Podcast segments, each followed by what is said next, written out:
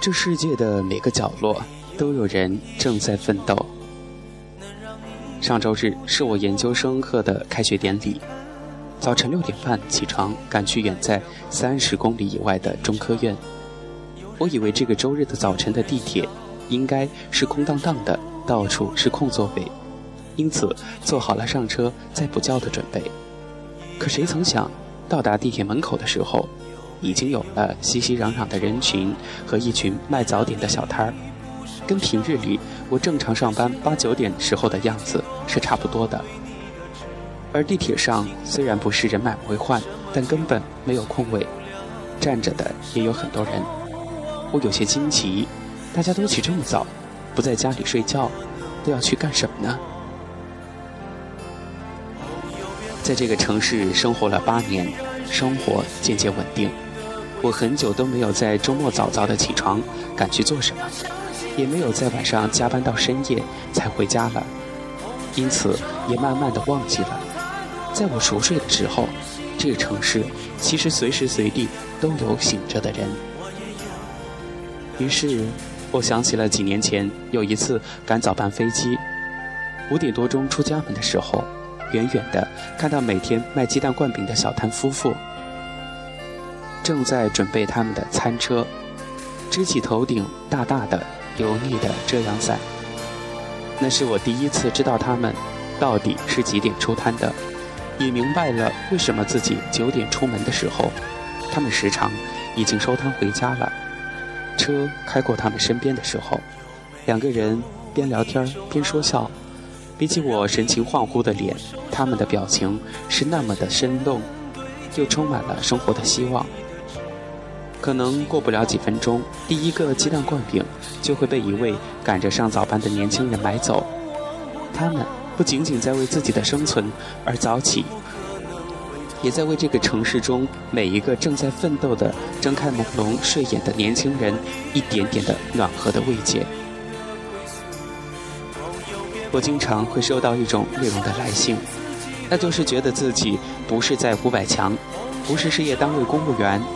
又觉得自己的工作低贱的不值一提，甚至是在浪费生命。特别是如果自己的工作不是朝九晚五，就觉得自己特别不高级，也特别不满意。我特别理解这种想法和感觉，因为在大学毕业的时候，我也是这么想的，并如愿一直很棒，在很著名的外资公司里面供职，但是。随着年纪的增长，阅历的增加，我开始慢慢的审视自己的想法。比如，在坐夜班飞机或者是半夜落在机场的时候，那些安检人员，那些在海关工作检查证件的工作人员，那些跑来跑去的小地勤，我时常偷偷的看他们的眼睛，是什么支撑着他们选择了这样一份没日没夜的工作呢？如果是我。能不能一样坚持在半夜十二点还耐心地解释，为什么某种东西不能够带上飞机？比如在大冬天拍 DVC 的时候，要早晨四点到片场，三点半摇晃着起床，狠狠地想辞职算了。但是赶到片场的时候，摄影师的老婆裹着军大衣，伸手递给我暖暖的豆浆和烧饼。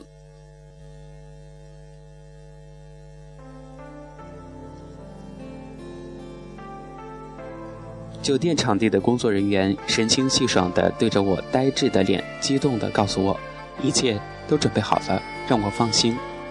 慢慢的，我开始明白，那些跟我不一样性质的工作，那些需要比我付出更多时间的工作，不卑微，不低贱，他们跟我们一样重要，非常重要。甚至我们这种坐在办公室里，吹着空调，敲敲电脑就能完事儿的工作。和他们相比，变得不再那么重要。不要以为自己的背景里有点看起来像光环的东西，就以为自己在这个世界很重要，是中心。不要以为自己比别人拥有更多的资源和更多一点的钱，就可以看不起，看不起这个，看不上那个。这个世界谁都不比谁高明多少。不信，你试试早晨出门没有鸡蛋灌饼，半夜到机场厕所。都没有人打扫。想一想，会觉得有些害怕。他们的工作可能在你忙碌的生活里毫不起眼，但是正因为他们的默默的付出，才成就了你我安稳从容的生活。城市的每个角落里都充满着匆匆忙忙的人，城市的每一秒时光里都充满着为自生活而打拼的人。他们可能正在干洗店里低头为你熨烫衣服。可能正瘫在地铁的一个角落里耷拉着头睡觉，可能正在为赶不上飞机心急火燎，可能正在为某一刻做错事情而后悔哭泣。形形色色、微微小小的他们，散落在城市的哪个地方，正在为自己的生活和未来默默的辛勤耕耘，在奋斗的路上，每个人的灵魂与信念都是平等的，而每一份工作的背后。都是一颗正在努力的心。他们可能此刻很卑微，很不起眼，甚至被人颐指气使。但是别忘了，千万个你我，千万个你我的奋斗之路上，都曾在这里走过。这世界的每个角落，都有人正在奋斗。不要哭，你并不孤单。奋斗的路上，每个人。都要学会忍受寂寞，享受孤独。我曾经带过一个下属，出身名校，英语八级，聪明能干，学习能力很强，对很多新事物和新知识保有浓厚的兴趣。我找他入公司的时候，他毕业尚不足一年，已经连续跳过两家公司了。当时我觉得他可能不会很稳定，但实在是太爱财了。所以就将就把他留了下来，放在了工程师的位置上。果不其然，他干了不到五个月就提出了辞职。临离开前，因为觉得我对他还不错，教了他不少东西，所以向我袒露心迹。他说，他觉得在以前待过的公司里，他的素质、能力都不差，在一些水平比自己低的人手下干活，心有不甘。所以，不断的寻找新的机会。这次来，以为能够很快升为主管，但是几个月观察下来，他的上司们都很稳定，离职的可能性极小，而我给他增设与主管同职位的可能性几乎为零。所以，不如及早离开，另觅新路。我说，以你六个月的表现来看的话，你的成长速度已经算很快了，只要坚持下去。以后一定能够独当一面，但是现在还不是时候。毕竟，专业这东西不是大学里学过，理论上知道就行，还需要在实际操作中慢慢的沉淀积累才行。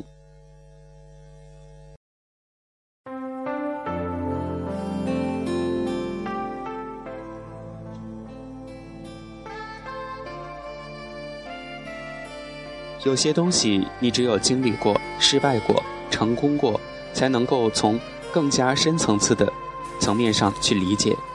现在很多东西你都还没有经历过，就想去做主管，太急于求成了。只要你耐得住寂寞，假以时日，会有很多机会。但他实在是等不了了。他感谢我对他的信任和坦白，但他认为另外的路更好走，于是就这样。毅然决然的离去，我觉得有些惋惜，但是我尊重他，并祝福他。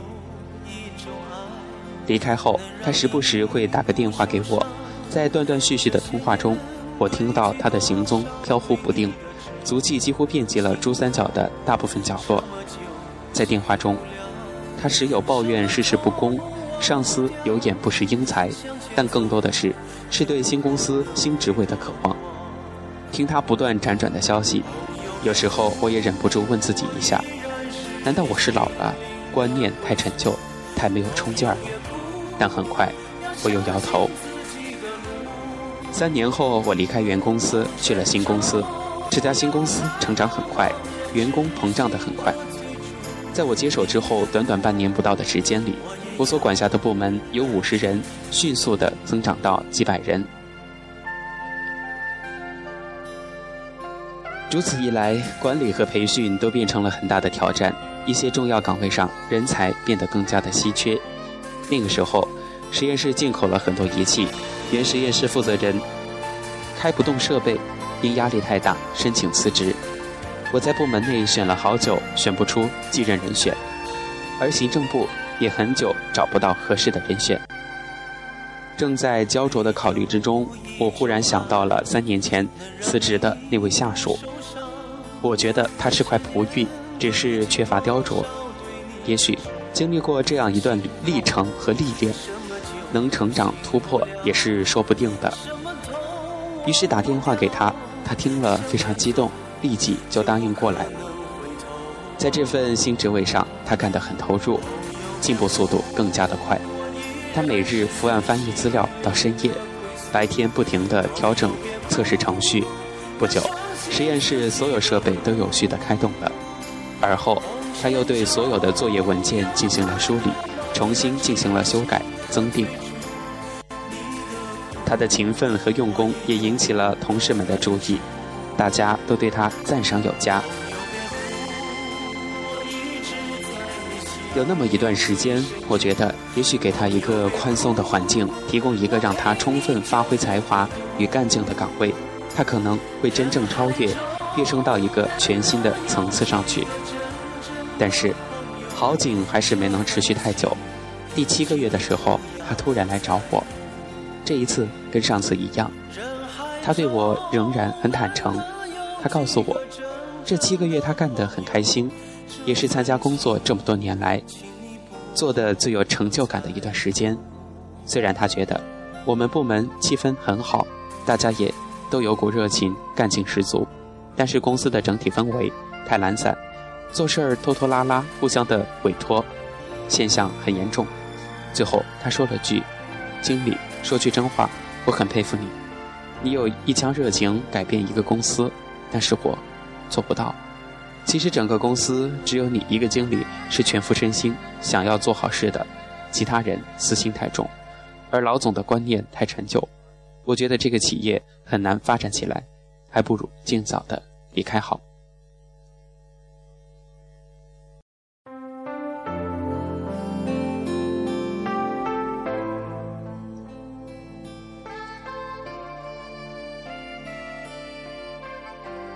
我劝他。你说的这些现象确实都存在，正是有这些问题，才需要我们来改变。实际上，公司的经营层早就意识到这一点，这也是我们大量引进新团体的原因。虽然现在我们加入的时间不是很长，但已经对公司现在观念和工作习惯造成了冲击。至少，品质部门就变得跟以前不一样了。相信随着更多人的加入，改变的速度和进程一定会加快。但无论如何，改变是一个渐进的过程，不能一蹴而就。我们要能耐得住改变过程中的这份艰难与寂寞。他回答说：“你耐得住，我耐不住。我的青春年华没有几年。”听了他的这些话，我无言以对，只好再次放他走。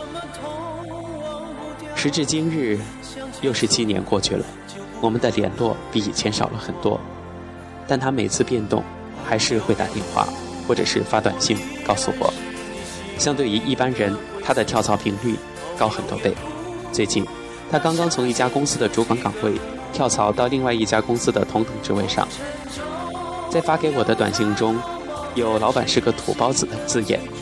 我翻着短信，忽然有点感慨。我觉得十年前，他想做主管早了，但十年后，他还做主管慢了。跟他同时期入职的同事，甚至那些条件跟他比起来差很多的人，如今好多都已经在同等的公司崭露头角，完全跃升到另一个层次去了，而他却还在为十年前最初实现的梦打拼着，真是可惜了一个人才。